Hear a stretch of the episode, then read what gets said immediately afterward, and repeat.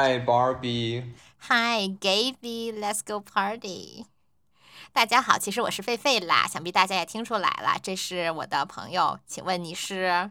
大家好，我是燕燕燕的另外一位大美女朋友，我是 Gaby。Hi，Thanks for having me，Barbie。哦，对的，感谢感谢大美女来捧场，是这样的，就是我跟大美女是怎么认识的呢？就是我们线下活动的时候嘛，然后大家一起去 clubbing。嗯，然后后来又一起去做美容，就成为好朋友了。所以说，也欢迎大家进我们的听友群热聊哈，你也会说不定和我们一起来录节目。嗯，最近可能也有线下活动，也欢迎大家多参加。当然啦，我们今天不是来宣传线下活动的，今天是来聊一部我们俩都非常非常期待的电影，是什么呢？大美女，那就是由我们这个 Robbie Margot Robbie 主演的这个芭比电影。咱们这个今天姐妹欢聚一堂啊，就是为了恭迎比皇登基。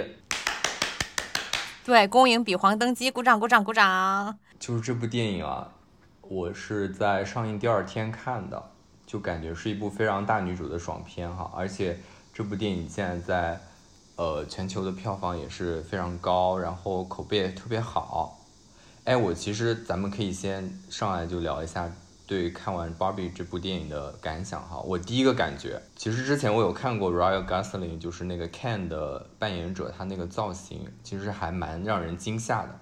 但是他在那个电影里，你不觉得特别像一个人吗，姐妹？像谁？就像那个《康熙来了》里面的潘若迪老师。妈呀，潘若迪老师，你笑鼠我了！你怎么想到的？天哪，是挺像的，就是特别像一块。特别像一块烤焦的肉哈。对对对，是的。多说一句，你觉得 Ken 是你们圈的天才吗？你感觉？我感觉不是，反正不是我的天才。是你的 celebrity crush 吗？Gaby 思考了很久，最后说不是，也不是我的，因为我觉得他太硬汉了，对我来说。可能我觉得一些女生可能会比较喜欢这种就是比较性感型的吧，但是对我来说可能确实过于 masculine 了。但是我觉得这个也很符合他的角色了。就是一个想建立父权制的一个 Ken。Anyways，它只是一个配件，反正也不重要。一个包包，嗯，说到康熙嘛。对对对，刚刚我们正好聊到了康熙哈。其实说到那个康熙，我对康熙，我觉得康熙当中有为数不多的一些女性主义者，比如说这个曲家瑞老师，我记得他之前就是有呃上过一些个素颜卸妆的这个环节。然后当时跟他一起同上的女明星卸完妆之后，就被那些台湾湾普男哈，哎，这可以讲中国台湾地区的普男啊，对不起，中国台湾地区的普男，this 就是 说有一些女明星说她们卸完妆眼睛非常小，然后五官非常平，然后当时曲家瑞老师就是有一句非常女性主义的话，他说也不看你们自己的样子，这些。这些女孩子卸完妆之后，小眼睛美翻了。是啊，我一直有一个非常深刻的观点哈，就是咱们这个世上是没有没有丑女孩的，就每个女孩子都是大美女。是的，我也是这么，我也是这么觉得。其实这也是我生活当中的观察，包括我觉得 Barbie 给我们展现了一个这样的世界嘛。我觉得你看 Barbie 里面的女性，哪一个都是很漂亮的，我们都觉得其实不管是什么肤色、什么人种的，都是大美女。是是是。哎，你有什么特别印象深刻的芭比吗？就是在里边。我里面印象深刻，其实我就是对那个怪胎芭比特别印象深刻啊。我一会儿可以展开讲讲，因为就是很多人觉得说，嗯，在父权制之前的那个芭比社会是一个女性的 dreamland 嘛。但是我对这个问题我是存疑的，因为我觉得他们其实还是在以一种标准去排斥了跟自己不一样的人嘛，就是那个怪胎芭比嘛。哦哦哦，对。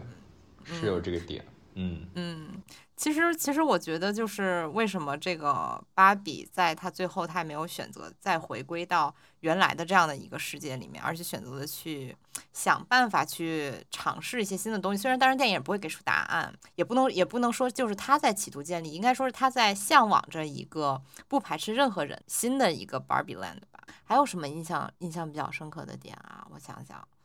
其实再就是一些段子吧，你像讲教父的那那一段儿，我觉得简直就是特别特别的经典啊。其实我本人也没有看过教父。哦，我看过《教父》哎，是吗？是吗？我我是一个黑社会电影专家，看过巨多黑社会电影。对，所以在此我也想就是跟直男朋友们讲一句啊，就是你看我们直女在看黑社会电影的时候，我一般都把自己带入那个教父那样什么郑曾志伟啊这种角色，我就自己觉得自己是那黑大哥。就其实大家不用不必拿这种二元的这种性别观点去看电影。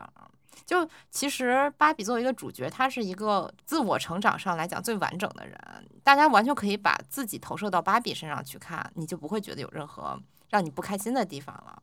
姐妹，你说如果你看这个电影不开心怎么办呢？哦，你是说不开心就是被冒犯到怎么办是吧？怎么办呢？嗯嗯，我现在是刘浩，大家可以想象一下，我现在是刘浩存世的那个存姐那个表情。嗯嗯，对呀，真的不知道怎么办。我觉得就是听听我们节目吧，就是你听完我们节目的一顿解释，你就豁然开朗了。嗯，是的，是。你就会发现，这其实芭比在讨论的是全人类面临的问题。其实，其实刚刚我就是停顿一下，我其实是想到姐妹刚刚讲说，这个芭比这个电影，它其实给了芭比一整个非常完整的成长的这个线。咱们就要不直接就来聊一聊这个芭比成长。就是我觉得芭比这个电影，就是它一上来它就抛出了一个巨大的问题，就说这芭比生或者是说人生是值得的嘛？我觉得这也是大家都在共同思考的一个问题。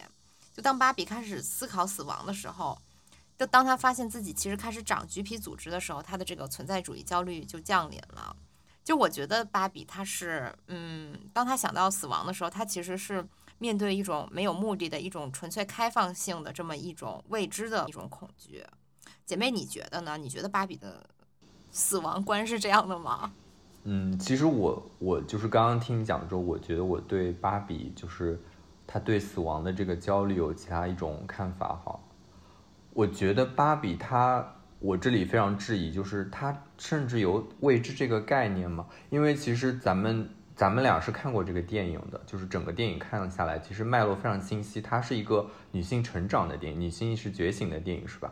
其实芭比在最初的时候，我觉得她对于自己的设定就是芭比娃娃，她一开始就是一个芭比娃娃。她她她对于死亡的定义可能就是，呃，就是她坏掉了，她没有办法被人使用了，因为她自己知道自己自己是一个芭比娃娃嘛。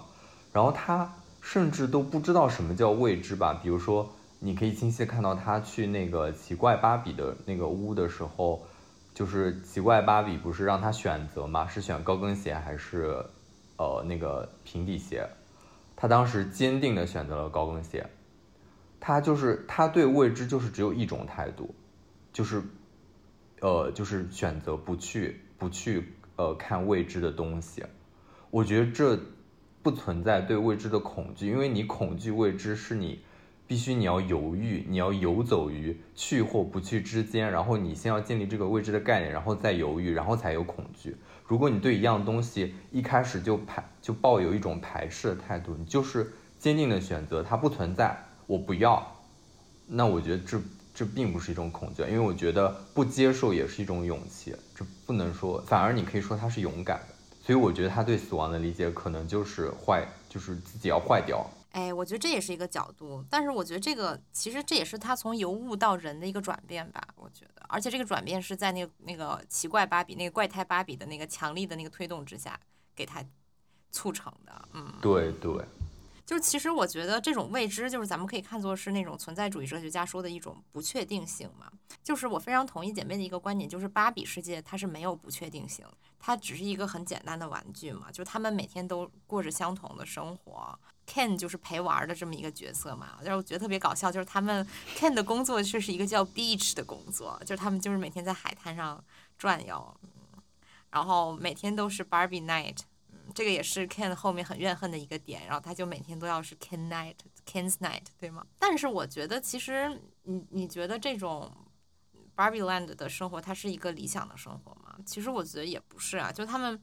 每天都是过着一模一样的生活，就是他们喊着一个 Barbie can do everything 的口号，但是他们真的能 do everything，他们就好像是那个在 Matrix 里面被人写好的程序一样，就给我这种感觉。其实活得非常楚门的世界。是的。嗯，就只有那个怪胎，嗯，只有那个作为异类的怪胎芭比，她不是这样的。嗯，但是她还是一个被人被他们排斥的角色。为什么排斥他？因为她没有符合芭比世界的标准，就是在这个原有的芭比世界里，就是这些女孩不能丑，也不能不高兴，否则的话，她们就会变成一个怪胎。嗯，我觉得这就是我很诟病呃，这个原初芭比世界的这么一个原因。所以说，我觉得这个原初芭比世界，这个 Barbie Land，它并不是一个完美的世界，它就很党同伐异呀。而且你看，它就是设立了一个像精神病一样的精神病院这么样一个角落，去存放那些稀奇古怪的芭比，就是什么背上背一个电子屏的这种的人，我记得也在里面。还有就是一抬胳膊胸就会变大的那种芭比。其实我跟姐妹的那个观点是一样的，我觉得，呃，这个 Barbie Land 其实它给我的感觉是非常诡异的。我用感觉啊，就是我去感知，因为我看电影的时候，其实对很多场景我都是感知力先行的。就是我特别，我其实反而没有，其实很多人都说一开始，因为它刚开始的场景是在 Barbie Land 里面，其实我反而是比较喜欢看 Barbie 到人类世界的，就这一块的，就是它在这个 Barbie 在人类世界这个场景下，反而会让我就是对这个电影当时感官上感觉更。更有可看性，我不知道为啥。其实本应该适配度的话，肯定是 Barbie 要在 Barbie Land，但是我可能本人就像姐妹一样，就是对这种什么应该在什么，可能就。有一种天然的抵触。我的理解是因为咱们都是一个在现实生活中的人嘛，就是我们是有经历过存在主义焦虑的。虽然你自己觉得你可能没有存在主义焦虑，是没有吗，姐妹？因为你之前跟我说说你没有存在主义焦虑，可是我发现你就对去法国这件事儿就是经常叨叨，就是 说哎呀那边人怎么怎么样啊，怎么样的。其实我觉得这就是一种存在主义焦虑嘛，就它不一定是直直接指向死亡的。它不是说你怕死，更多的是指你对于就是对于未知的生活的到来的那种恐惧。在你面临自由的时候，你会既感到快乐也感到恐惧吧？嗯，所以说咱们就是说回来了，就是会对在现实世界的芭比比较共情，就是在这个地方。我觉得是在那个 Barbie Land 的那个芭比，他们说的直接一点，就有点像，我觉得就是有点像那个。被就是有点像那个巨婴的一个状态，就好像在那个父母的庇护下的那个孩子的状态，他只要去按照父母的要求做就好了，去做一个好孩子。嗯，在 Barbie Land 里面，你做一个好芭比嘛，嗯，被人喜欢，那你就是可以在这个制度之下，就是无限的这么循环下去。就他们没有意识到自己是需要思考的，就是咱们就是说的这个哲学化一点哈，就套用这种。哦，存在主义哲学的话说，其实他们就是没有站在对象之外自由选择，他们是活在一个外在的现有的一个观念里面，就就是你看那些现呃，你看你看那些嗯，存在主义哲学家，他们就经常喜欢说什么叫自在的存在，什么叫自为的存在嘛，就是这些 Barbie Land 的芭比，他们就是只有自在的存在，他们没有自为的存在。他们没有没有一个就是我要去发现自我的一这么一个需求，所以说我觉得这个就是咱们不喜欢的点，嗯，就是咱们俩都不喜欢不喜欢打工上班嘛，其实也是这个原因呢。我觉得他们也很像那种 九九六的打工人，嗯，对吗？他们是完全是被这个，我觉得打工上班，嗯，特别的反人类。对啊，其实就是被制度异化了嘛。我觉得这其实这些芭比就是被呃要你要可爱的制度去异化了。我当时看这个场景的时候，我其实想到了那种女团选选秀节目。我觉得 Barbie Land 也真的很像一个大型女团选秀现场。你有没有看过当年那些什么一零一什么那些？呃，我有我有看过，有看过。但是说实话，我是一个非典型的 gay 底，就是其实我对女团选秀这一块兴趣不大。对，但是我有知道这个，我知道这个他们是怎么运作的哈。对，就其实我觉得就是也很像啦，就是所有女孩就在里面都要呈现出那种非常可爱的样子，然后要强调自己非常的努力，就然后就很像我们上小学的时候，就是你一定要做一个好孩子，然后要考考试要考的分数很高，然后要讨老师喜欢嘛。嗯，但是就是我们跳出这个规则来看，就他们作为这个规则的客体。嗯，为什么经常让我们不能觉得感同身受呢？我觉得也是在这个地方。嗯，就是我当时特别感感感同身受，就我非常喜欢杨超越。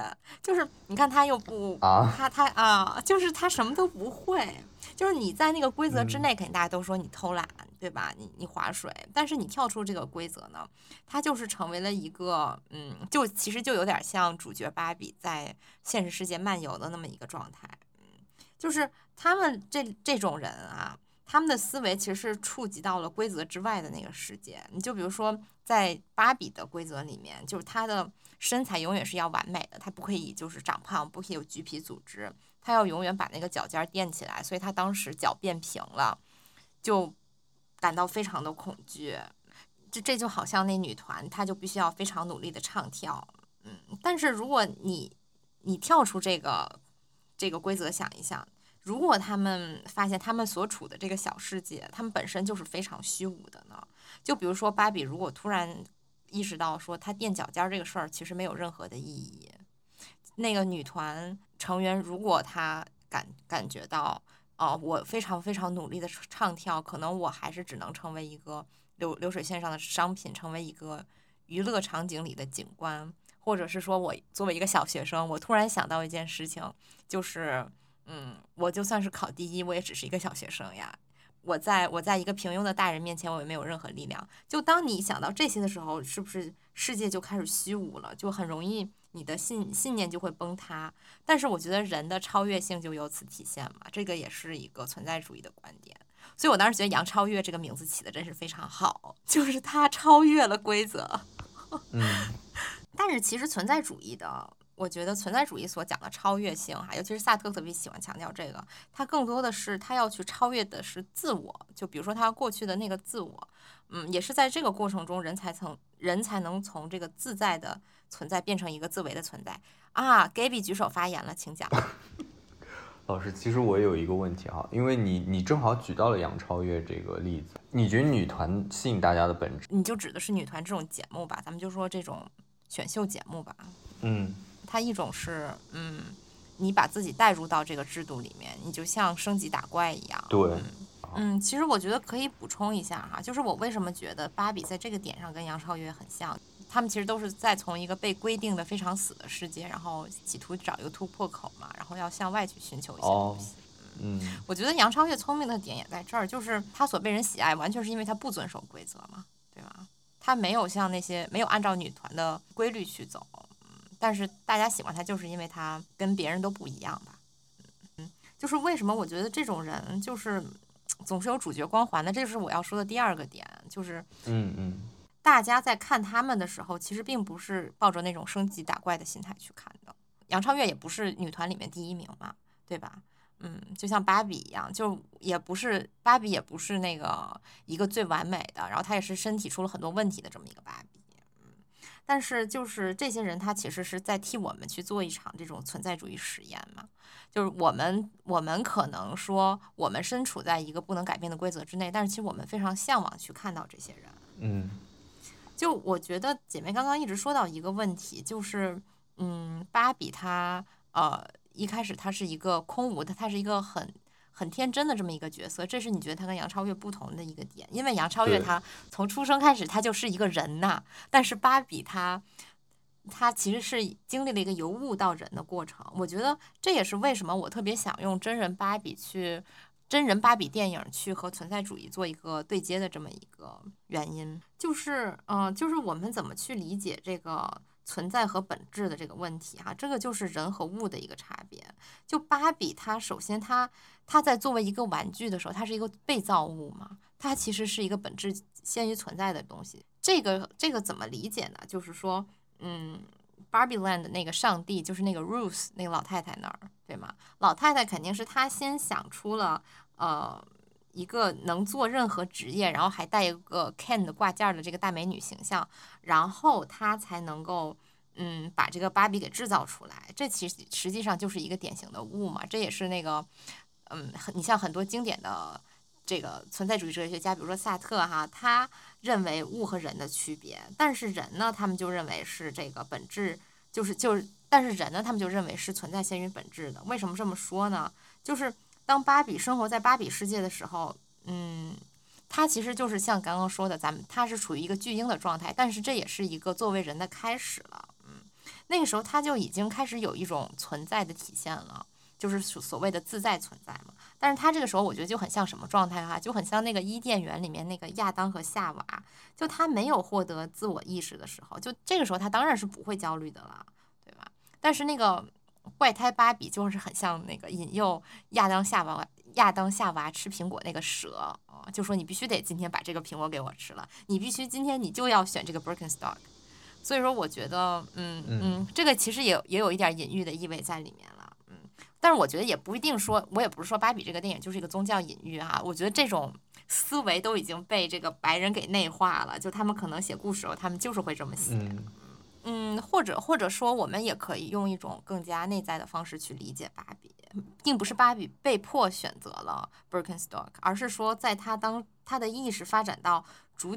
就是所谓的哈主题和客体开始分离的那个阶段，其实他就已经为自己选择了 Birkenstock，或者我们其实也可以用这个萨特的话来说了，就是说人都是被迫选择自由的，就是这个意思。你的生活当中总是有一个怪胎芭比逼着你去选那个凉鞋，但是这也是非常好的嘛，这样的话人才能长大，对吗？不能一辈子做那个 Dreamland 里面的巨婴。嗯，我觉得这个你看那个谁，那个存在主义的那个算是那种鼻祖了，克尔凯郭尔嘛。就是，但是他还有很重的神学色彩嘛？那他就是会把这个被这个被逐出伊甸园的这个故事和人类的这个童年的意识联系起来。我觉得也是这个意思，就是说，其实人在伊甸园那个状态就是很像，嗯，你的童年嘛。所以芭比这个时候他就已经不再是一个物了，或者说他其实他具有一些玩具的属性，比如说他们还是希望自己是 useful 的，但是这个这个情况下他就变成了一个，嗯。妈妈的孩子，他希望自己是能满足这个妈妈的要求的，嗯，所以说这个时候，我觉得我们还是要把他当成一个人看待，也是这个，就是这个意思。就所以说，这这里又说到，又说到了哈，就是我觉得每个人肯定都是像芭比一样，就是他是体会过自由给他带来的那种很大的痛苦一样，就是为什么呢？因为自由就意味着人要对自己负责嘛。就芭比在人类世界探寻的过程，其实在就是在一个寻找自己的本质的过程。嗯，这就是为什么就是对于人来讲，人的存在是先于本质的，因为你的本质是要自己去寻找的。嗯，其实我觉得不光是芭比她在寻找自己的本质，Ken 其实他也是在寻找自己的本质。他和芭比一起去游荡，然后道听途说，哦，有一种制度叫 patriarchy，就非常的好用啊。然后，然后还有一个非常经典的那个讽刺嘛，就是他去呃公司里找工作，人家人家说你没有学历，我不能要你。然后 Ken 就说，嗯，但是我是一个男人，男的都不行吗？然后那个你们这儿难道没有父权制了吗？然后那个工作人员不就说我们这是比较隐晦的父权制嘛？就是一个很经典的一个笑话。我觉得这个地方编剧写的非常好。嗯嗯，这也是一个隐藏的隐藏的一个。嗯，对，但是我觉得 Ken 他其实就是为什么说他完全失败了呢？就是因为他遇见了父权制这么一个东西，然后他把自己整个给依赖到了父权制上，他又失去了自由。他的自由其实非常的短暂，只有呃他在跟芭比在外面游荡的那那一小点儿是是真正的自由。就是父权制这个东西，我觉得对于 Ken 来说，看起来他是一个很有利于他的一个选择。但实际上呢，就是他完全是被这个规则所限制了，他其实是失去了存在主义上的那种选择的自由。嗯，就你看，Ken 他原来在那个大家都处于一个巨婴状态的芭比乐园里面，他虽然其实不是主角，但其实过得也不错啦。他每天唯一的工作就是去陪那个芭比玩。但是当他开始去探索自己的本质的时候，他要企图建立一个自自为的存在，但其实他最后没有建立起来，他就陷入了那个父权制的牢笼。我觉得，就是芭比当中的这个父权制，哈，就是。被放到这个 Barbie Land，或者是后来建立那个叫什么 Kingdom 什么 Ken Casa Dojo 还是什么的那个那个剧场的名字。对，用他的 Energy，就是就是他建立起来的这个东西啊，就是他其实规避了一点，就是经济的问题，对吗？因为我们其实，在人类世界里讨论父权制，我们都要去讨论生产方式的呀。是吧？就大家可以看一下，有一本书叫那个上野，就是上野千鹤子写的《父权之于嗯资本主义》吧。嗯，就其实它大部分都是在讨论生产方式的问题，但是在芭比世界里，它其实不不涉及经济和生产方式，它也不涉及婚姻，就他只谈恋爱不结婚，他只考虑我是不是你的女朋友，但是他不考虑我是不是你老婆，也不会有孩子。所以其实这个讨论是呃非常纯粹的一种意识形态领域的讨论。可能是因为 Ken 是没有这个 capability 吧。哦，这也是一个很大的一个原因。对，他没有那个，而且，哦，对他没有那个 Z。但是你有没有觉得，其实这个地方就是也显示出了可能男性与女性一些天生的差别。就比如说，男性更容易陷入一个 fake ego，就在这儿，就就是芭比就可以很坦然的说我没有 Vagigi，然后但是然后 Ken 呢被芭比说我没有。第一的时候，就是他还要跟人家解释一句，其实我是有的。嗯，我觉得这其实是一个伏笔。那他到底有没有？就是他，嗯，我觉得他可能都没有勇气去找男科医生吧。至少在那个节目里看，不是在节目，至少在电影里看是这样的。是的，是的。嗯，咱们刚刚说哪儿？说回来哈，就是就是父权制指的是一种意识形态嘛。嗯，就是在在芭比的这个语境里。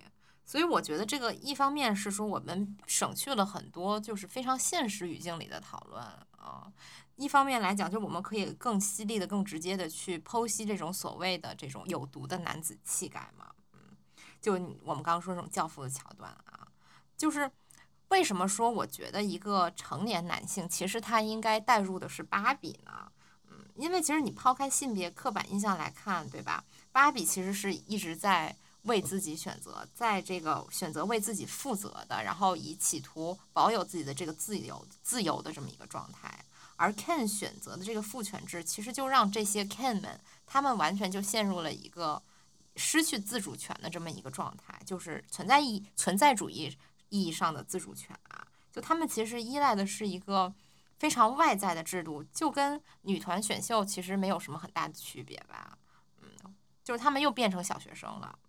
就这种制度使他们就是真的就是又又变回了一个只有自在存在没有自为存在的状态，他们就看似是啊受贿者在这个 Barbie Land 里面，因为说实在 Barbie Land 也确实不涉及啊这个劳动啊剥削啊这些问题，嗯，所以说他们最多能享受的什么不就是那些 Barbie 给他们端茶倒水给他们按摩捏脚嘛，也就是这样了，嗯。他们看似是有这么一点儿那个小恩小惠的，但实际上，他们听命的是父权制这个大的庞大的这么一个抽象的这么一个制度，他们是这个抽象制度的奴隶，我是这么觉得啊，就是他们是在用自己做这种懂歌，用自己去用这个压抑自己的那个真感情，就是不敢哭也不敢表达说我真的很喜欢一个女孩的这种做法，然后去维持自己这个虚假的这个很自大的这个。Fake ego，然后去换取一个群体的一个共同肯定。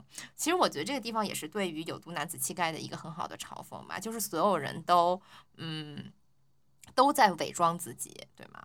哎，姐妹，你对这个有体会吗？你是不是会很讨厌这种？就是所有都在伪装，所有男性都在伪装自己，然后大家建立一个伪伪装的自我的共同体。我觉得我是一个放逐者吧。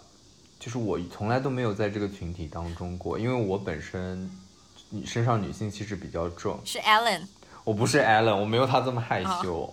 Allen 有点过于害羞了，我觉得。Allen 有点像那种羞涩的半半，就是还没出柜的那种通讯录。就是我觉得我一直都是一个比较透明柜的人，所以我的女性气质比较外放。我其实。没有大规模，不是大规模，没有大时段的融入过这种男性群体哈。其实我对这这个有毒的男子气概，我不是特别的有感触。而且我觉得，就是因为我爸妈很小，在我很小的时候就分开了，相当于我妈和我在很小的时候就跟这个父权就割席了，断裂。对，哦，是的，是的。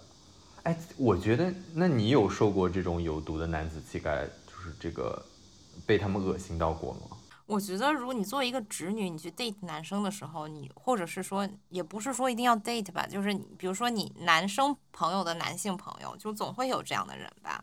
就当我有时候我会做那种观察者，去观察他们的这个方式，其实是有一点像 Ken 的，就是所有人都要，嗯，在假装一些什么，或者是说。比如说，你的你的男朋友私下里会很嗯乐意跟你表达的一些东西，可能他放到嗯。就是和他的哥们儿在一起的时候，他就不会不会那么可可爱的跟你说：“哎呦，宝贝，我好喜欢你呀。”他可能就要稍微装一下。我觉得这个就是有毒男子气概的一点体现吧。再就比如说，我觉得嗯，很多男性可能就是因为从小被这种父权制社父权制文化影响之后，他不太愿意特别外放的去表达自己的情感。你看，就是 Ken 在这个父权制之下，他们也是这样的。嗯就是 Ken 很喜欢 Barbie，但是他偏偏要装出自己其实也很无所谓的样子，想哭也不好意思哭，嗯。哦。就我觉得很多时候我们总是说什么，嗯，什么男儿有泪不轻弹这种话，我觉得这就是在在塑造，在从文化上塑造你的这种有毒的男子气概嘛。就是为什么男生就不能哭呢？对吗？嗯，是是是，他们，但是咱们也不是说在给他们开脱哈，就是有一些。有毒的男子气概还是挺有毒的，咱们只是就是捡出一些点来讨论一下，浅聊一下，浅聊一下，大家听了也不要太认真。芭比其实有一个有点真空状态的父权制，所以说他在剥离了很多呃经济问题之后，其实他比较直指的是呃对于大家的这个精神上的压力，对于这个女性的压力就不用说了，对于男性的压力其实。也是一样的嘛。那最后，Ken 其实他的这个虚假的自我，让他也非常的难受，他就是很受摧残，而且就也触发了他们，嗯，这些 Ken 们，他们很多，嗯，我觉得内心的一些自我怀疑吧，就是他们其实也是有这种存在主义焦虑的，对吗？因为他们发现了父权制这个东西之后，他们就不可能回到原来那个物的状态了，去做一个。玩具的配件儿，对吧？还是一个配件儿。嗯，对，啊，就是他们也需要找到他们的本质，找到去探索他们究竟是一个什么样的人。只是说他们他们认为的本质其实是一个虚假的东西。所以说这也是为什么他们最后开始那个海滩大内战，那个海滩大内战也是特别搞笑。那个真的是一个小高潮。我觉得就跟男人们的生活一样吧，就现实生活当中的男人一样，就一片混乱。又有点滑稽可笑，是的，是的，就是你站在那种更高的立场上，站在上帝视角去看，对对，其实我觉得看他们那种滑稽的样子，还是有一点点可爱。我会不会被攻击呀？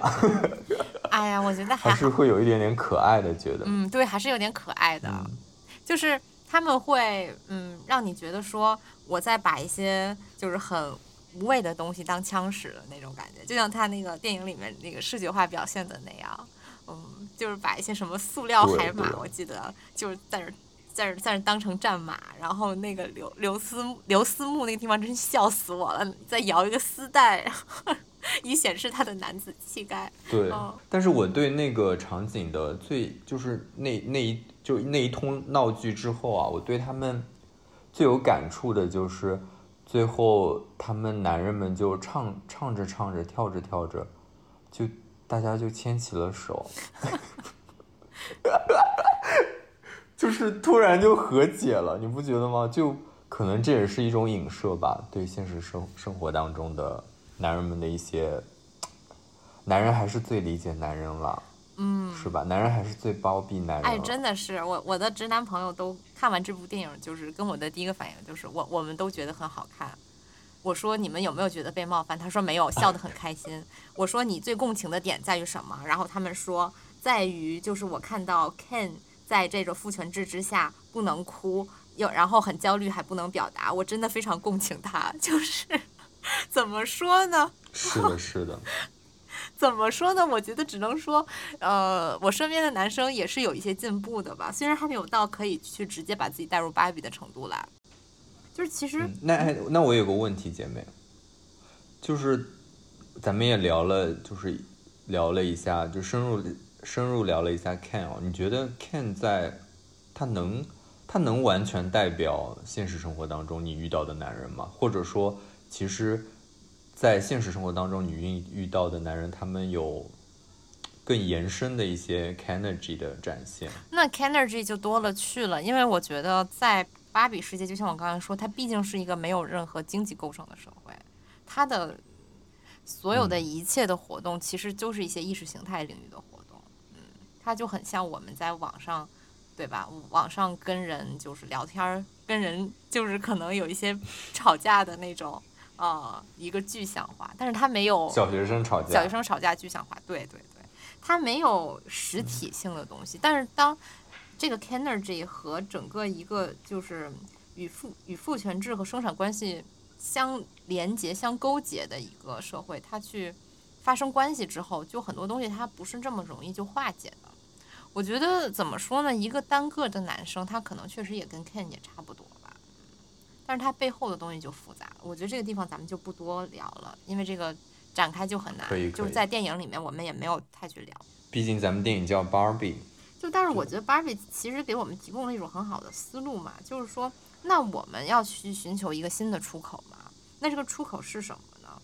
嗯，我觉得至少在 Barbie 当中，我们可以看到的回答就是说，这种 Alan 这样一个很没有男子气概的这么一个很害羞的这样的一个男孩儿，和这个完全不符合所有人审美的这个怪胎芭比，嗯，就他们都不会被歧视。就是女性当然是很强势的，当然是没有问题的，是可以当总统的；男性也是可以哭的，可以去倾诉自己的感情，也是没有问题的。我觉得这个就是这个电影回答到这里了。因为你要真问说，到底什么样是一个全部的自由的人，完全不依赖于啊、一些所谓的这个外在的可能不那么合理的制度，嗯的那种社会，它是一个什么样的？没有人能够给给出这个答案。我觉得这个芭比给我们的答案就是说，你去做嘛，你去行动嘛，就是意义就是在行动中。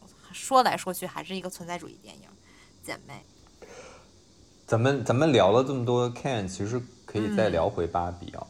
对，毕竟毕竟我们我们今天是要那个喜迎喜那个叫什么比妃回宫，比皇对喜迎比皇回啊比皇对，sorry sorry，啊不，哎呀，罪该万死，臣罪该万死。你怎么可以喊错娘娘的名讳呢？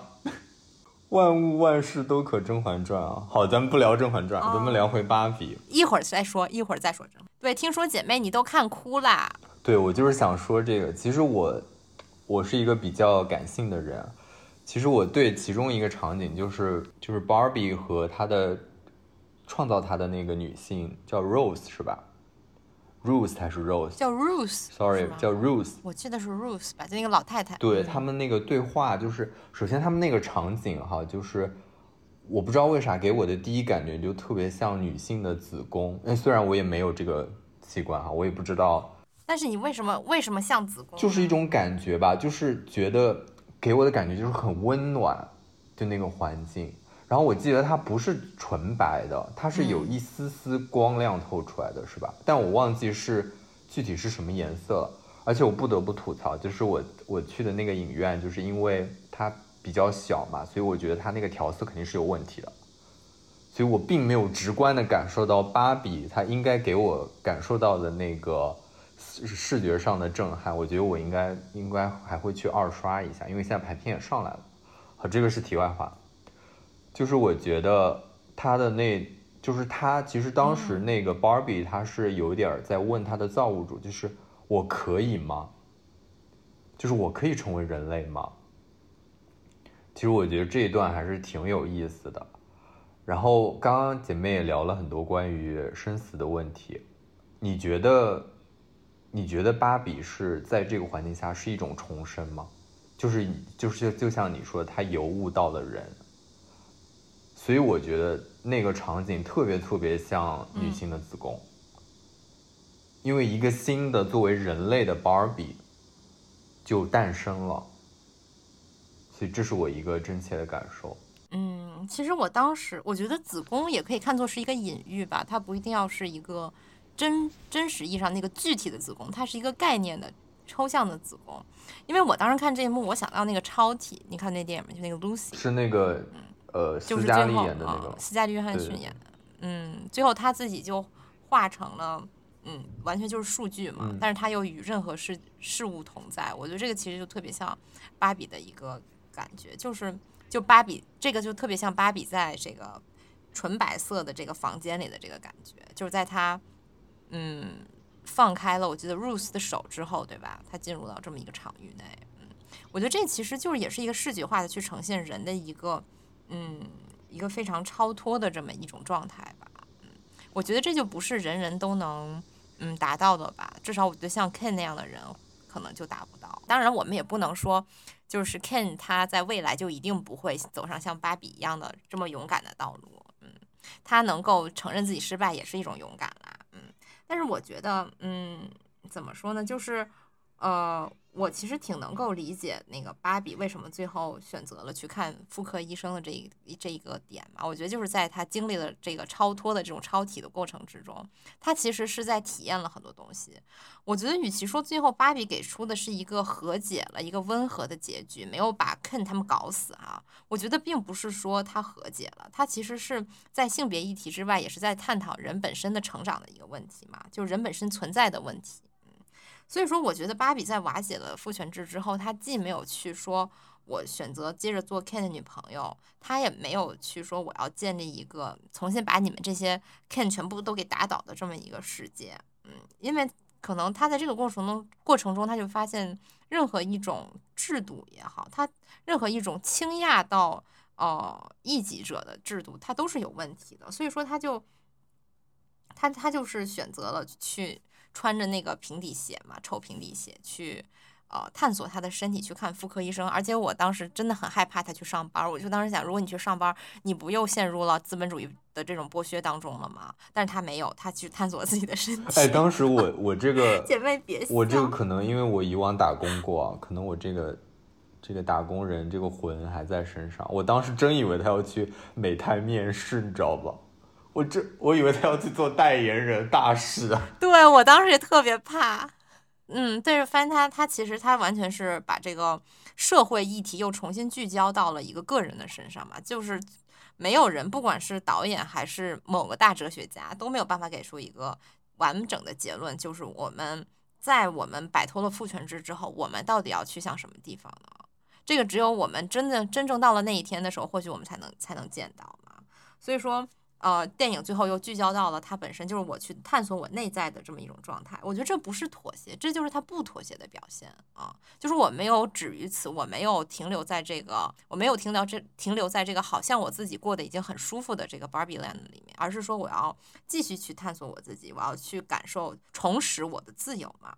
嗯，就他在与这个。造物主这个 Ruth 对谈的过程中，就他在跟随着 Ruth 进入那个纯白的空间，这个才是 Barbie can do everything。我觉得 Barbie can do everything 不是在指 Barbie 可以去做一个医生，还是律师，还是老师，还是教授这样等等一些这种社会的身份。其实这都是一些外在的东西。我觉得，呃，这句话的在本片的语境里面吧，至少是在本片的语境里面，恰恰指的是芭比她剥离了一切的这种。外在的属性之后，他依然是可以去用一种超体般的方式，甚至是就是呃以一种最微观的方式去体验他的生活。嗯，对他来说，他超越这个他作为芭比的这个自在存在的方式，他就是去喝液体嘛，对吧？他一开始他是不能喝水的，他一喝水他要倒一脸，但他最后他在 Ruth 的引导下，他就是可以喝水了，他还可以流泪了。然后他还去欣赏那个路边的老太太，觉得这么一个完全不符合芭比审美标准，在芭比世界里都不可能存在的这么一个人，她是非常美的。嗯，所以说我觉得这才是他真正的不妥协、不屈服的地方。就他是要，他不，他不想服从于任何一种制度，他是需要创造一种新的意义。嗯，其实这个是我当时看芭比挺感动的一个地方，就是。他其实是在给我们一种勇气，让我们去探索更开放性的生活。我觉得这个对我来说一直都是非常重要。姐妹刚刚也聊到那个芭比流泪这件事儿，就是我不知道你有没有这样的感觉。当我看到，因为芭比其实第一次流泪是她就是来到了现实世界，然后她感知到了被男男性凝视了之后，就是我我看到芭比流泪，我的第一感觉就是我想起了那个咱们中国电影。就是画皮当中，那个小维，就是狐妖，嗯，就是流泪的这个场景，我就觉得，咱们这个呃中国导演，就是男导演，就是老是把，虽然说现在就是网上的舆论，就是说，包括近期热映的电影，他们就是说，其实他们已经帮这些非人的美丽女子，就是去污名化了，他们不应该承担他们一直以往身上的骂名。但是我觉得他们依旧就是把这些角色作为一个男性的爱欲的容器，就是感觉，比如说咱们说回这个小呃，就这个小维哈，就周迅演的这个小维。我觉得他给我的感觉就是他一直在爱着一个男人，然后一直在不停的轮回，他他也没有他也没有真正成为人。对，其实他还是就好像芭比一样，他永远停留在那个个 Barbie Land 巨婴时代的 Barbie Land。对对对，就嗯，他一直就是你看 Barbie Land 也是其实也是轮回嘛。我觉得姐妹这个点说的非常好，就是他每天都是一样的。它其实没有任何的变化，但是它在这种，呃，不停的重复当中，它它有一种虚假的满足。嗯，对我觉得可能小维他这个角色其实他也没有能够脱离脱离出来这种虚假的满足，就他的满足仍然仍然要建立在，呃，异性对自己的喜爱，男性对自己的喜爱，而不是说我要去主动探寻一个什么东西。所以说，其实我一直觉得，嗯，女性不是说不可以美，并不是说一个美的女性就不是女权主义者，而是说这个美的标准是在自己手里，而不是说我的自信是建立在男性之上。当然，这个话题就很大了，咱们一会儿再再聊。就我最近在街上走的话，就到处看见一些就是穿着那个粉色衣服，然后可能是带着金色头发的这种女孩，可能就是要去看芭比嘛，就特别明显。然后我当时当时就在想哈，就是粉色真的是一个。芭比专属颜色吧，但是它有一种刻板印象在里面，就是我觉得很多人觉得粉色就代代表了幼稚嘛，就代表了那种非常柔弱娇嫩的小女孩。哎，那姐妹你你喜欢穿粉色吗？哎，我小时候不喜欢，但是我越长大越喜欢。我觉得这就是一种坎普的表现。是吗？哦，就是粉色娇嫩。如今你几岁了？粉娇你几？对吗？所以说，我觉得这个听众朋友应该都能 get 到吧？对，那个大橘就是提供了一种非常咱们这个老头子雍正说的啊，非常错误的示范，就是对于粉色有一种刻板印象。是的，哎，但是很多女孩其实都是这样的，小时候不爱穿粉色，就觉得小时候就觉得我尿裤嘛。但是长大对这个事情就想开，就发现其实你穿粉色也是一种酷，就像芭比。那咱们既然都聊到粉色了，要给粉色证明，因为我现在也是很爱穿粉色，所以我就必须要。自圆其说，为什么我作为一个女性主义者，我这么爱穿粉色，对吗？因为就是如果你真的去研究颜色的历史，你去研究粉色的历史，你就会发现粉红色被确立为是一个小女孩的，就是粉娇你挤的颜色，其实是一战以后的事情了。所以说，我觉得为什么大橘能说出这句话来，是因为编剧他是一个现代人呐，对吗？他会觉得清朝人觉得粉娇你挤，但是清朝人可能完全不是这么，因为你想。大局那个时代，它是一个什么时代？是一个洛可可的时代，而且就是这些清朝的皇帝，其实那个时候，对吧？和欧洲已经有一些来往了。所以说，我们其实能在，尤其是乾隆吧，乾隆这个时代看到很多呃受到这个洛可可艺术影响的这么一些中国的东西。而中国的很多呃，比如说瓷器啊，那个时候也是出口西方的嘛。所以说，大局真的会觉得粉娇你姐吗？我我对这个要打一个问号啊。嗯，因为。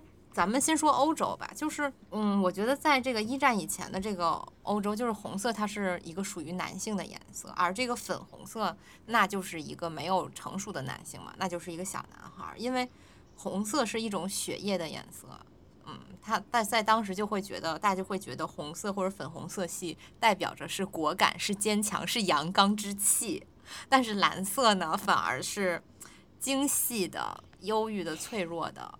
细腻的，那么就把这种颜色就发给小女孩了呗啊！而这两种颜色与这个性别刻板印象发生对调哈，就是为什么这个女的又变成粉的，男的又变成蓝的？其实它就是一种权力象征变换的一条暗线，就是说，呃，不同的颜色在象征权力了。就比如说在这种前工业化的时代，就是那个红色的染料它是非常稀缺的嘛。所以说，这种红色它才更加的能够代表着权力，而它又是一种你知道阳刚之气。所以说，在这个父权制的影响下，它就与这个男子气概深深的结合起来了。就一战之前的军装，欧洲军装不都是红色吗？我之前我我还看书说什么，就是那些呃这个殖民者去跟印第安人打仗的时候，就他们那个红色军装就是在那个雨林里面特别显眼嘛，就会被这个 印第安人一箭射死。嗯嗯。其实不不是特别明智的哈，这个选择。你看，就是有一些阳刚之气，就是死要面子嘛，就是这样的。就是在这个这个这个转变吧，我觉得都是，当然它是一种非常渐进式的哈。就比如说，可能你的军队的衣服，你发现它非常不实用，那么我们以后就慢慢就改成这个大地色系，或者是改成这种迷彩的呀什么的。而这个。权力者哈，拥有权力者的衣服，其实它也是在慢慢的发生变化。就比如说，我觉得是从维多利亚时期以后吧，不管是这个整个社会的审美也好，还是掌握社会财富和权力的人变成了清教徒和一些那种新兴的这种资产资资产阶级啊，就他们就喜欢穿黑色嘛。就黑色在这个时候又被认为是一种非常严谨的一种精干的这么一种形象，就非常符合这么一个清教徒的气质，就。就黑色的着装，而且它又是利落的，这就代表了一个嗯主流掌权者的形象吧。而且军装也是像刚才说的，慢慢就变了，变成更适合作战的使用的颜色。而这个非常不实用的粉色红色系，它就被重新发给女孩了，并且在这种后来的这种保守的呃资产阶级价值观，这种与家庭婚姻相联系的价值观之下，它就被认为是一种淑女的颜色啊。而且我当时看那个了不起的盖茨比，我就觉得印象挺深刻。就是盖茨比他不是当时穿了一身那个粉红色的西装嘛，然后就被那些老钱非常看不起，因为粉红色的西装可能也是粉粉色娇贵吧，倒不是娇嫩啊，就是它显示出他是很有钱的，嗯，就是老钱就觉得他是暴发户，嗯，但这个我觉得。他也流露出盖茨比他是非常有有野心的嘛，他是他是需要去显示自己的权利的，他是在老钱面前他是不服的。说到说到这个，我就想到了，嗯，历史上特别有名的另一个粉红色爱好者，就是那个蓬巴杜夫人，就是路易十五的情妇嘛。她当时就是咱们说的那个洛可可时代的那个非常著名的 fashion icon，我觉得也是算是从她开始吧，啊，洛可可时代。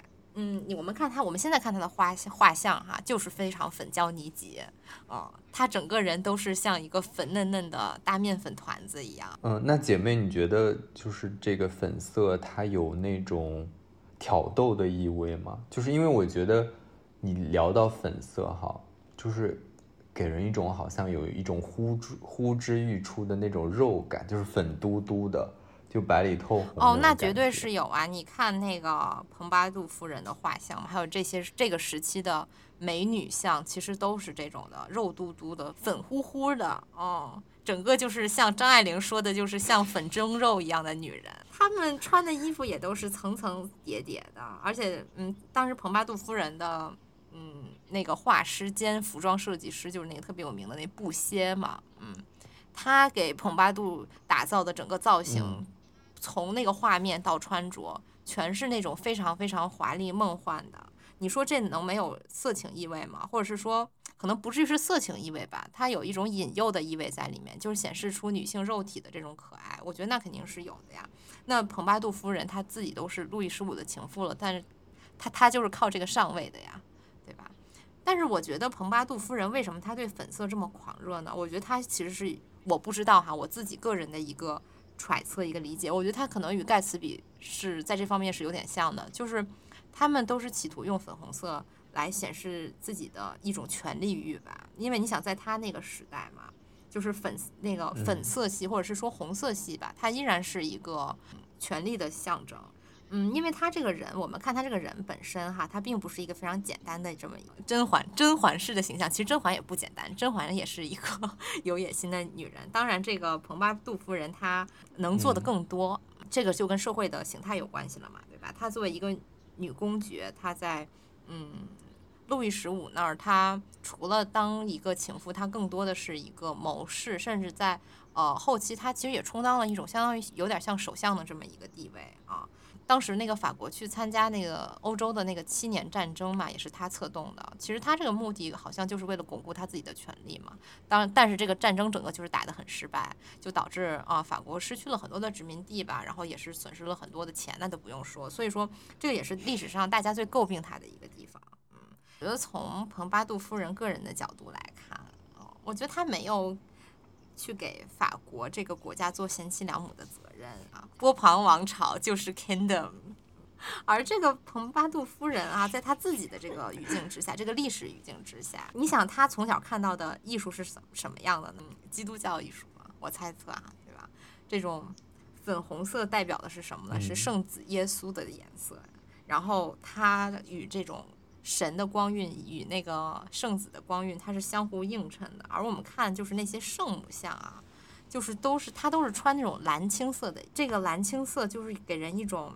沉静的忍让的这种感觉，就像圣母自己的那个形象一样，她是默默的哀悼嘛，她自己是没有一个非常强烈的情绪表达的，她也不去争取什么，她头上是也是有圣光的，但是我觉得在画面上给人的感觉就是她的圣光和她的蓝色的衣服是非常的泾渭分明的，我觉得这可能也是一个潜在的原因哦，就是为什么在一战以前啊，蓝色是属于女孩的，因为这是圣母的颜色。就是这一块的话，其实。咱们可以看回这个早期文艺复兴时期的画家，比如说乔托的《宝座上的圣母》，他画中的圣子耶稣也是身着粉色；比如说米开朗基罗的米开朗基罗的《创世纪》画中，上帝也是身着粉色。这个跟姐妹之前讲的其实也能完美的契合上。其实我觉得粉色它是具定一具具备一定的神性的。我我之前查过资料，就是天主教其实他们的官方用色是粉红色，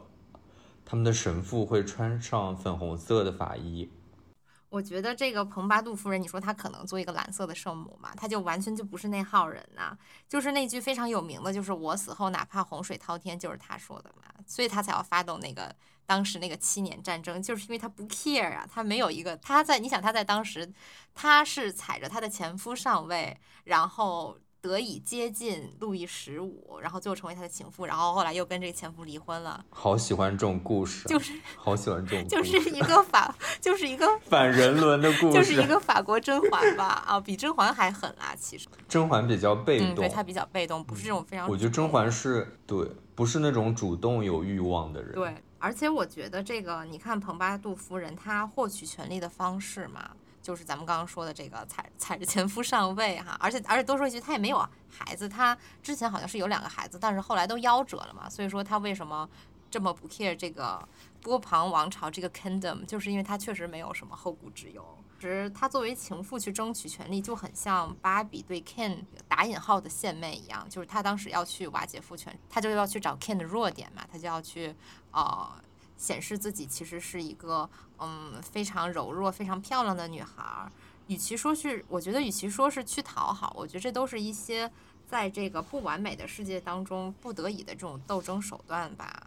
我觉得除此之外，其实你想，如果芭比身处在那个处境之下，其实她没有什么更好的手段去推翻这个父权制，这只能说是一种具体的手段。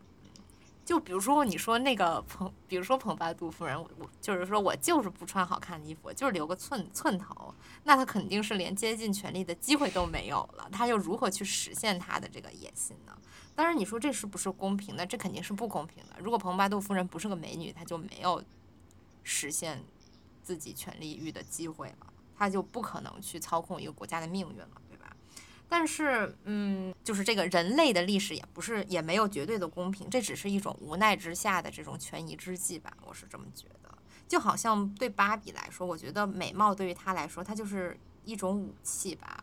我觉得只要芭比她没有把美貌视为一种维持自己自身价值的证明就好了。就比如说，她一开始会为了脚底变平，会为了长橘皮组织，就是感到非常的羞耻，感到非常的。嗯，有点外貌焦虑吧，咱们说是这个意思。其实我觉得，嗯，到后来芭比就没有再这样，对吧？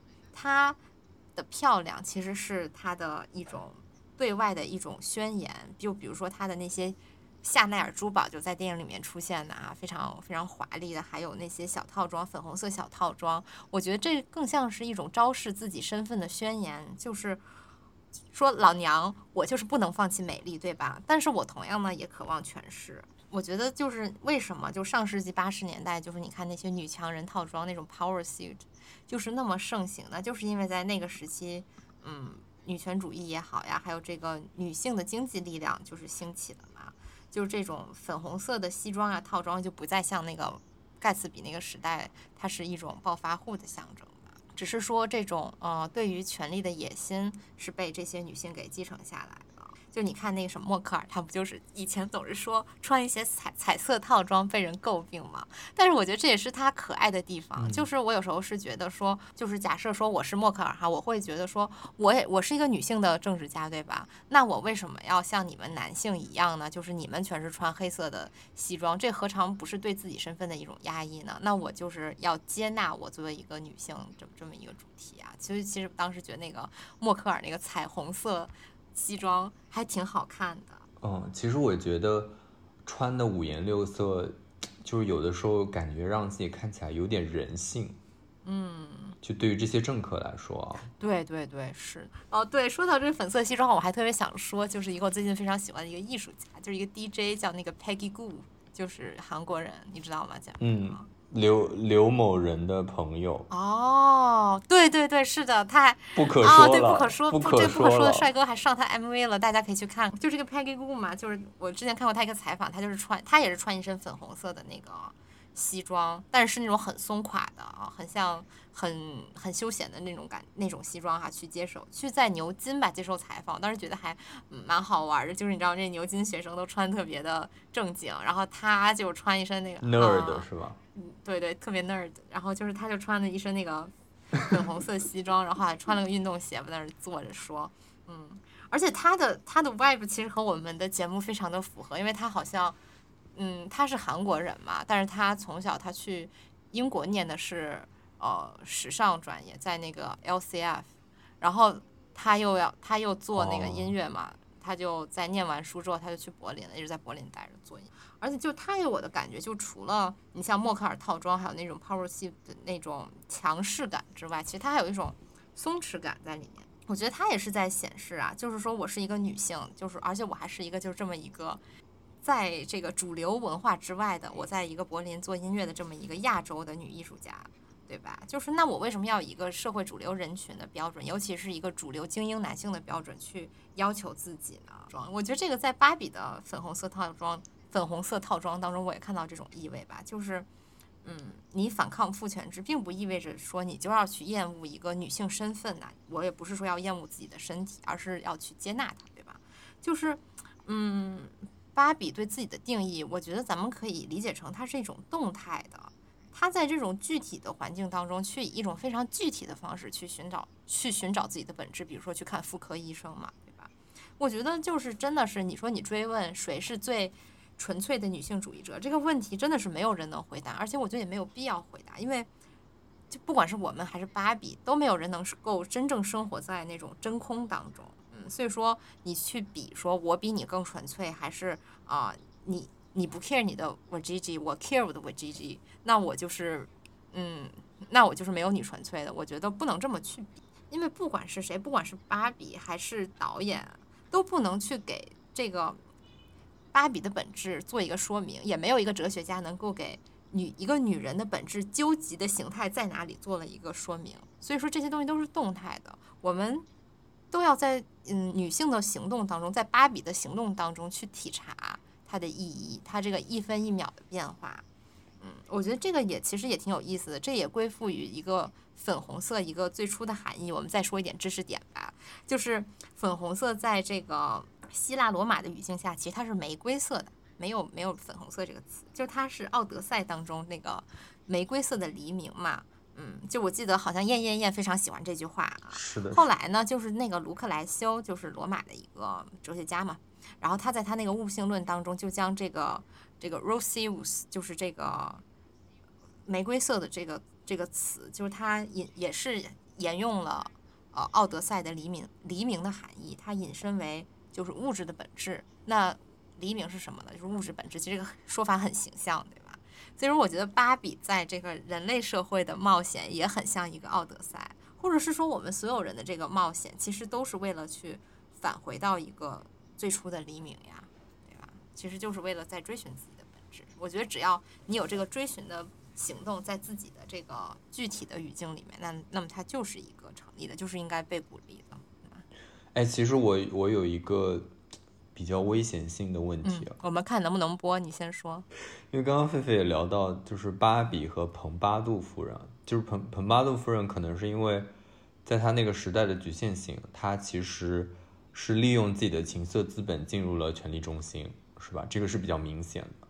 但其实我不知道菲菲有没有观察到，在芭比这个电影当中，对于这一块，因为芭比的外貌是显而易见的，就是你你是直观的能感受到的，就她是她是美的，对吧？然后她其实她有没有用过自己的情色资本呢？其实有一个很小的片段，就是在那个她来到现实世界之后，他不是穿的太过于芭比了吗？也不能这么说，就是跟现实世界有点格格不入。然后他去了一个小商店，然后好像老板是因为芭比长得跟那个 outfit 很很很搭很 match，然后就好像把那个衣服就送给他了。你觉得这是芭比在在运用自己的？情色资本去换取一些物吗？我觉得这是一种无意识的吧，就是这是种被动的换取。其实这种情况也很多啊，就比如说，啊，你今天可能穿的很漂亮，你去买奶茶，可能老板就送你一杯，就这样的。其实这种你能说是主动利用吗？倒也不是。但是我觉得，因为芭比她没有 vagina 和那个 Ken 没有 dick 这个设置，对它其实就是非常完美的规避了这个话题，就是即使在。芭比需要通过，嗯，显示自己美，去这个去把 Ken 弄得晕头转向，然后让他这个，嗯，让让他们这个内部开始打仗，然后开始投降。就即使在这样的一个过程，对吗？对吗？就是就是他其实也是不需要去使用自己的呃器官，这个叫绿帽攻击。嗯，对的。其实其实还是就是说，他其实还是一个非常温和版的人类世界。对吧那些 Ken 他们也没有办法对芭比做什么，即使他们在那个父权制之下，他们称王称霸，他们又能干什么呢？毕竟毕竟是一个非常呃童话的商业片嘛，对吧？所以说这个跟这个现实世界的女性还是不一样的。所以说我觉得我们对现实世界女性可能应该更多一点宽容嘛，嗯，因为有时候真的就是权宜需要你有权宜之计的地方可能会更多。那我们还是再聊一下时尚嘛。就是姐妹不是很喜欢，很喜欢时尚嘛。其实刚刚姐妹聊到那个蓬巴杜夫人哈，她是她就是早期的一个推崇粉色的一个 KOL，也不能这么说，一个 celebrity，嗯，一个名媛哈，可以这么讲，是一位名媛。咱们这个可以这么讲。哎，你觉得咱们这个时代，就是你能想到特别芭比的一个人物是谁？咱们三二一一起喊，Paris Hilton。对，我觉得他就是非常完美的。展现了就是芭比风，哎，以前其实我觉得时尚圈对于 Paris Hilton 其实他是挺抵触的吧，就觉得他很俗，对，非常负面，对，就是反倒是现在 Y2K 回潮之后，就是它又变成了一个 icon，感觉就是以前时尚界对他的恶意都一笔勾销了似的。是，就是我看前一阵子不是 Sachi 还请他去走秀嘛，其实我们今天来看，就是我们觉得它真的是很美了。而且我觉得这个又要说到一个概念，就是坎普，就是你俗到极致就是坎普。对对。哎，我记得他特别爱穿的是那个 Juicy Couture Couture 天鹅绒套装。对我也是因为就是对于这个坎普他他很感兴趣，所以我还买过一身。哎，这里就可以咱们可以关注一下菲菲的小红书哈，我记得菲菲好像 PO 过类似的穿搭。对对，是有我有是有穿过那一身的。然后我觉得芭比风就是。最主要就是两点吧，第一就是你一定是要有粉色，而且是饱和度不一的粉色。然后第二点呢，就是你这个整体的 look，就是说要有一个协调性，要繁复。你要你除了你的衣服之外，你要配上你的鞋子、手袋、配饰，繁复的配色，繁复的配饰，但是它又有一定的，就是你可以从你的整体搭配当中看到一定的整体的一个整体的脉络。其实那个咱们聊，既然聊到了 Barbie Com 这个风格的话，其实，在时尚界有一个大事件，想必很多就是咱们这个爱好时尚时尚的美丽姐妹们都知道哈，就这个 Valentino 它和潘通推出了一个 Pink PP 的颜色，它其实背后我看了一下他们这个背后的解释，就是说他们觉得粉色是粉色是一种咒语，就是你施上这个粉色的魔法。你就变成巴啦啦小魔仙，我在说什么？哦，就是他们的理念是粉色是一种咒语，是吧？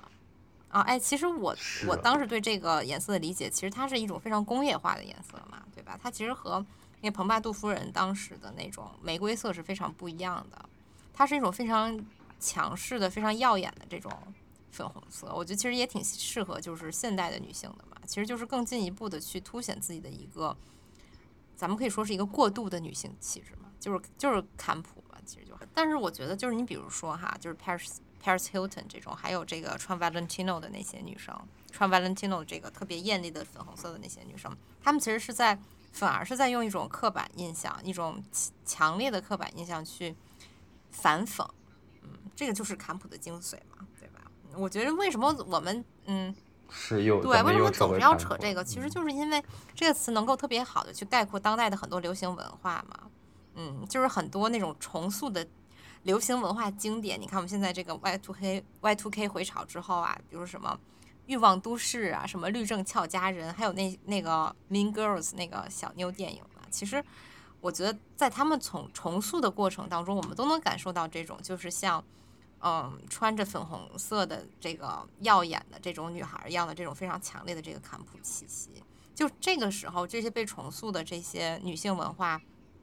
或者说，曾经被我们认为是不那么，呃，具有女权主义的文化，在这个时候，他就用这个语境之下，它就变成一种挑衅的文化，就是说我就是要非常，嗯，过分的、过度的强调我这个，嗯，这种很俗气的女性的特质吧，就是不是说女性俗气哈，我的意思就是说这个很俗气的穿搭啊，就这是一种。雌雄同体的这么一种嗯文化，如果我们把它放到这个坎普的语境之下去解释，同时呢，就是它有一种戏谑的这种特点呢，对吧？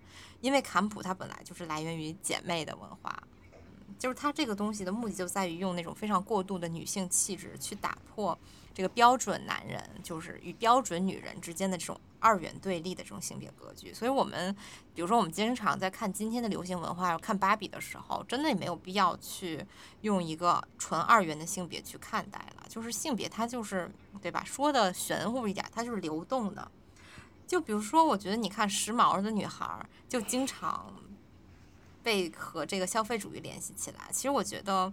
嗯，芭比也经常被打到被打这种标签嘛，其实还是刻板印象了。就波伏娃说说这个女性打扮呢，就是就是因为女性需要用服装去表演自己，需要用服装去定义在这个世界当中位置吧，大概是这个意思。但其实他那个时代，他的这个理论其实也是一个很典型的二元二元性别论，对吧？那我们今天看，我们就觉得在这种去二元化的这种时代。就大家都是可以用服装定义自己啊，这也是一种自我表达。就比如说，你看咱们俩都是很喜欢用服装去表达自己的人，但是你也可以完全不表达，你可以选择不去说，不去展现自己的观点。但是你要是用这个存在主义哲学家的理论来说的话，那这种不展现也是一种展现，不选择本身也是一种选择，对吧？嗯，所以说，嗯，无论如何，你的衣服其实都是在表达你自己。从这个角度来看。你姐妹为什么笑？是不是觉得我有点诡辩了？没有没有，不是不是，我突然想到，就是你知道现代现在那个万能的时尚男装设计师设计的公式是什么？是什么？时尚公式是什么？在他们设计男装的时候，就是给男人套上胸衣，就是给男人套上胸衣。哦，对，确实一就是男的一穿胸衣就是很时髦嘛。其实。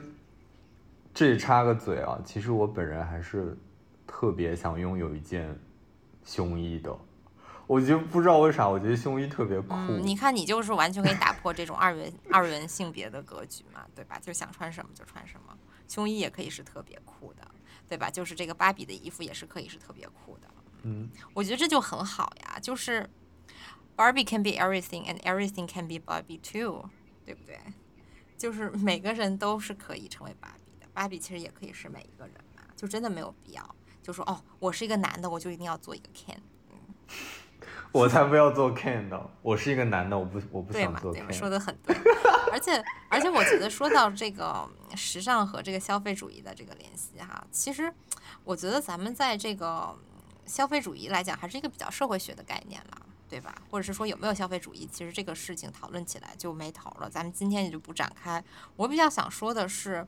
嗯，你比如说很多这种 alpha female 吧，嗯，你看这个，不管是前面提到这蓬八度夫人啊，还是我们之前节目里说过什么那个特别奢侈的拜占庭皇后迪奥多拉，还是这个现在的这个卡戴珊女士哈，famous for nothing，但是她们呢都有一个非常共同特点，就是他们首先是吧很爱花钱，我们都知道活得很奢侈，但是呢他又在这种奢侈当中建立了一种风格，然后这种风格它演变成一种自我认同。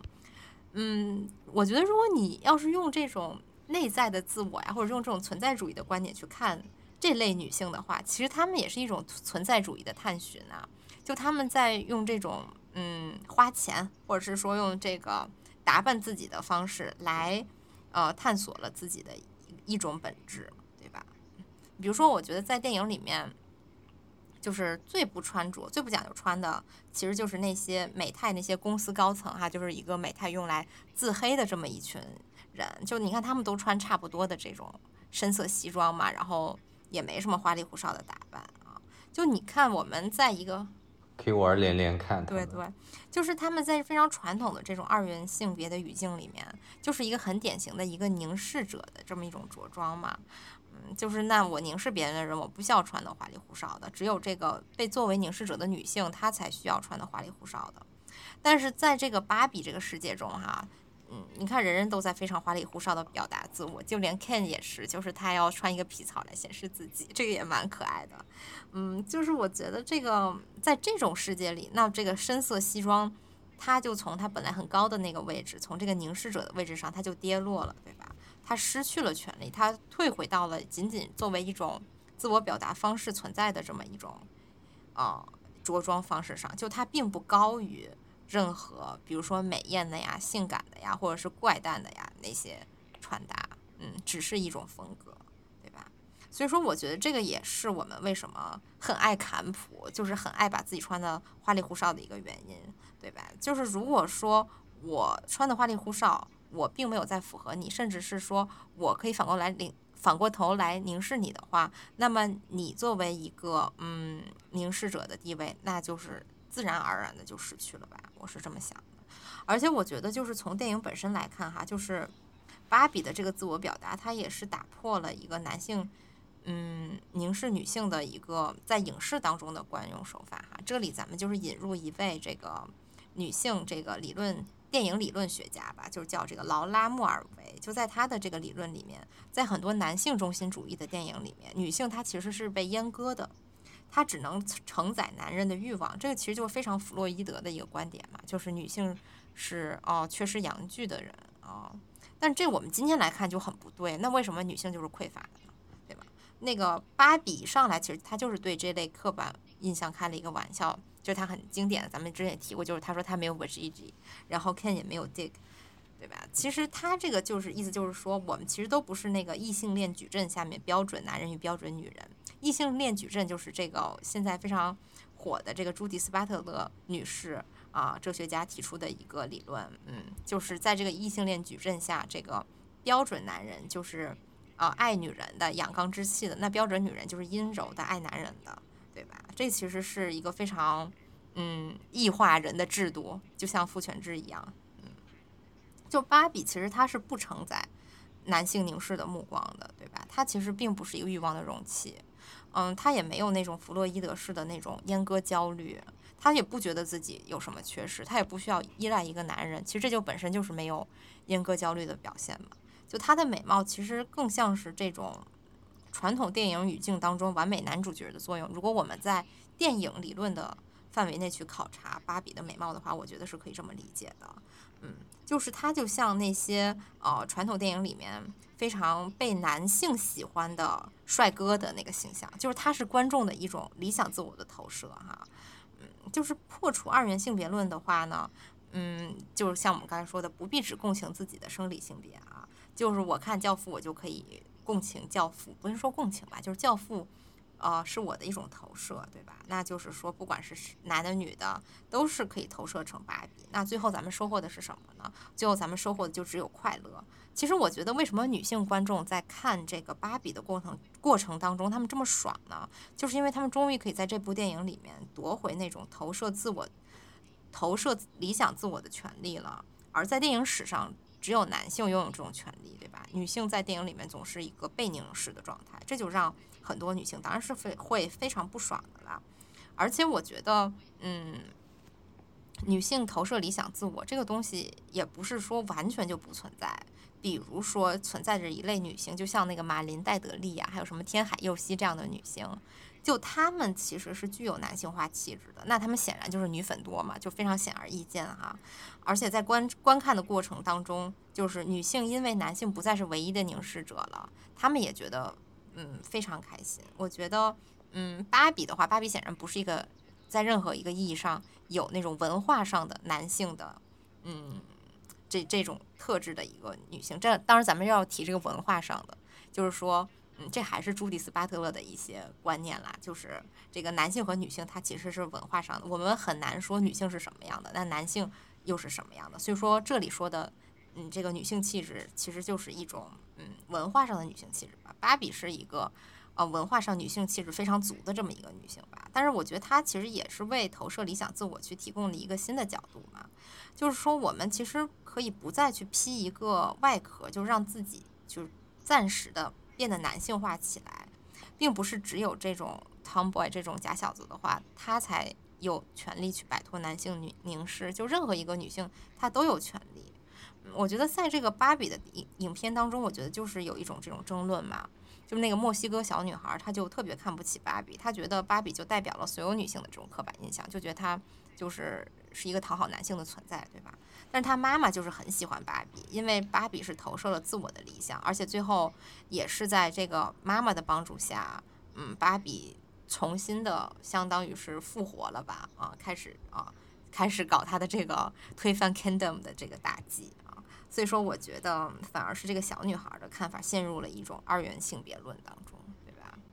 我觉得电影当中这个这一对母女啊，其实还是蛮美好的，他们的关系就是他们互相理解的这个呃，不是，就是女儿理解妈妈，然后帮助妈妈这个过程，就是非常电电影处理的还是比较顺滑的，就是在这个呃整体的衔接和逻辑上面。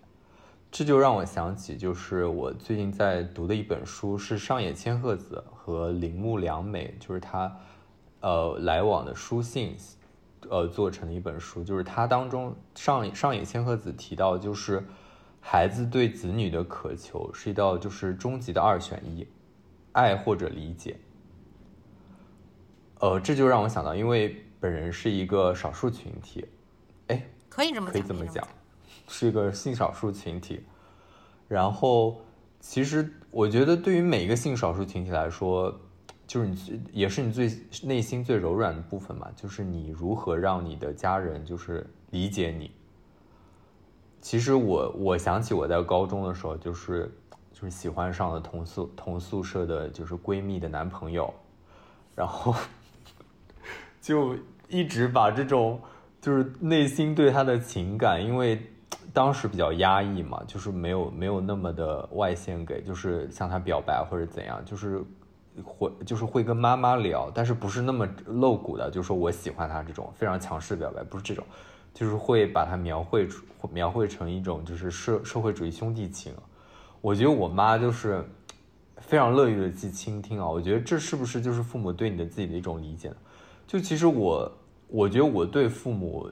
回到咱们这个话啊，就是爱或者理解。其实我对我父母的期待，没有说，我父母一定要理解我，因为我觉得，我觉得人是很难理解另外一个人的吧。嗯，就是我可能对我妈妈更多的是想要，而且我妈妈其实在这个家庭当中，其实给足了我爱，所以其实让我就是。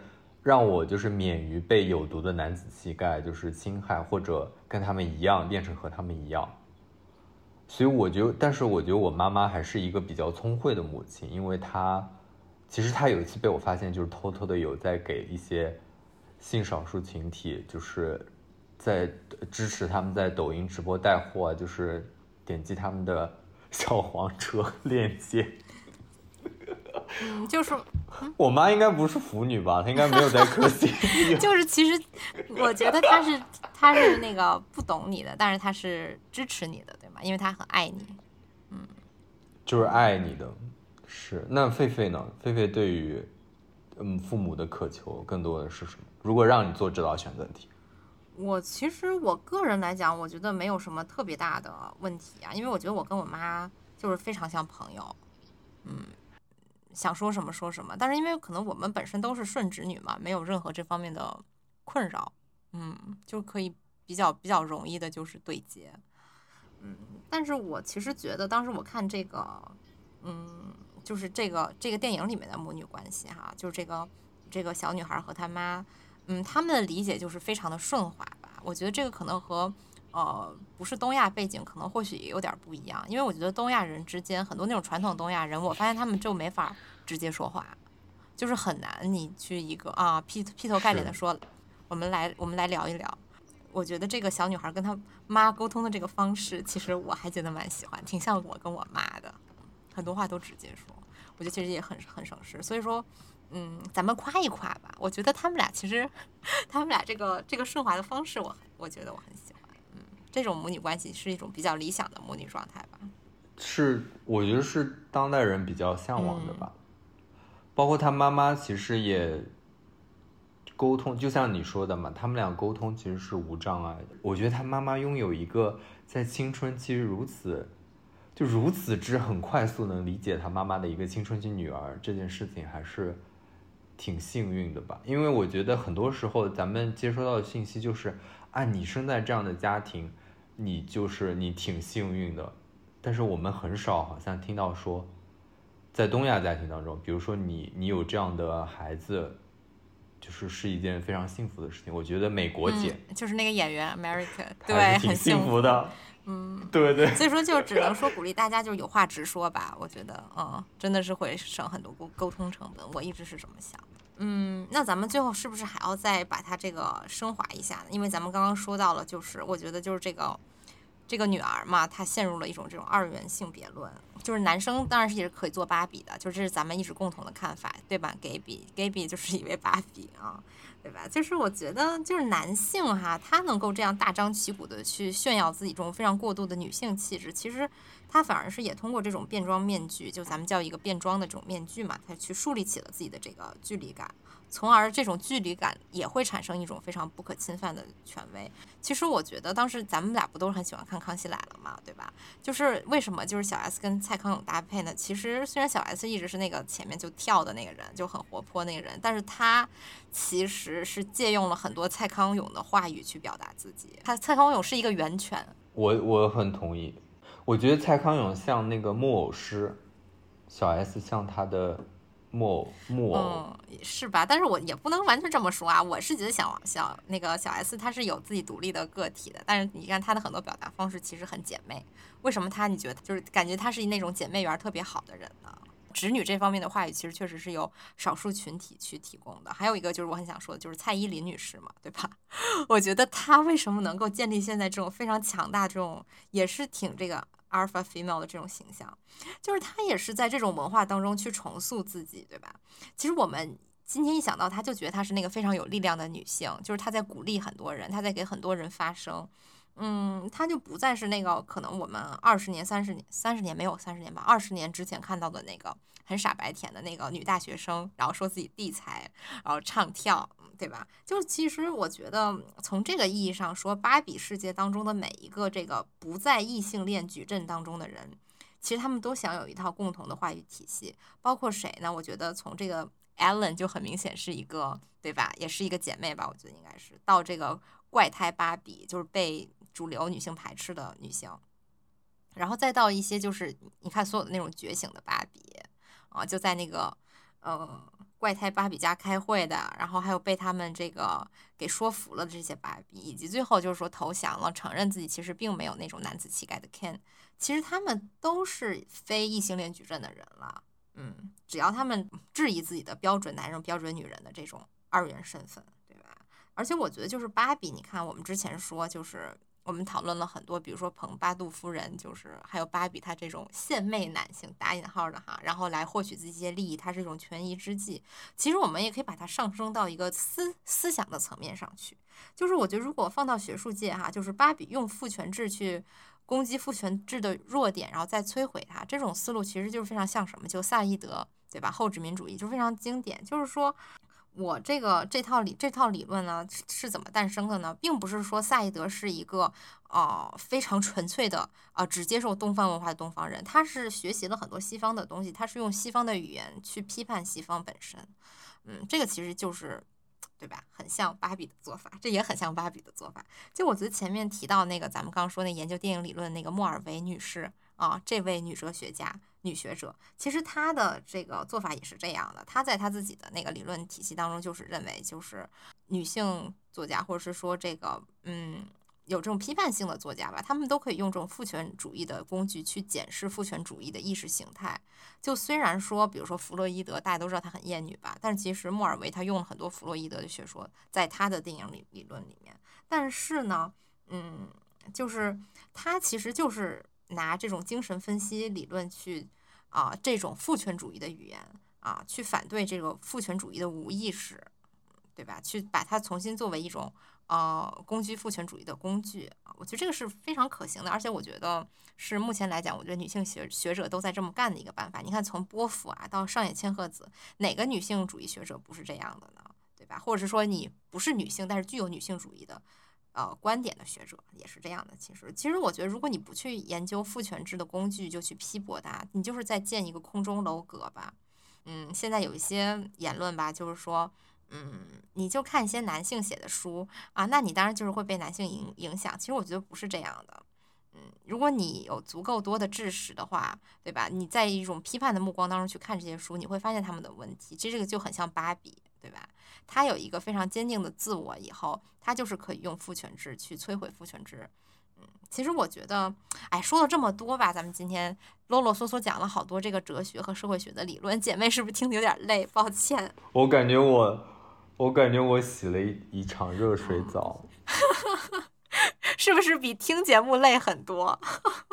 我觉得群里的听众可以踊跃报名参加哈，如果以后有机会的话。做好心理准备哈，我发现艺人还是还是比爱人能说，但是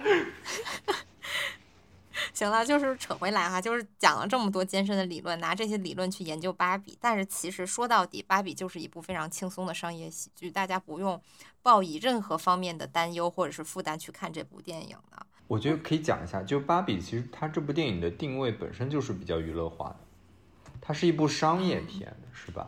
看电影还是看个人感受为主，但希望大家去看。对，希望大家去看《芭比》。我觉得最后要再说一句，就是《芭比》这个电影本身就是在向我们说，一个人的行动和体验是比什么都重要的。所以说，听我们说了这么多，你不行动一下，你不去体验一下，是不是说不过去了？咱们今天节目就录到这儿吧，姐妹。